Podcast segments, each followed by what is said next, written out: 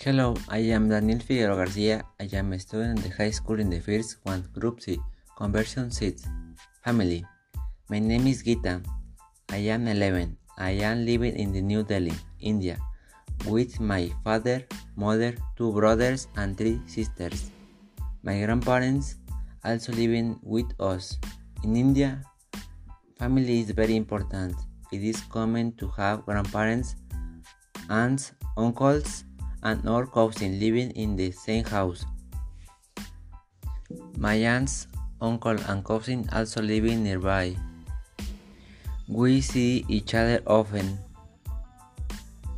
My older brother is a computer programmer. Right now, he is in Australia. His company him there for one year.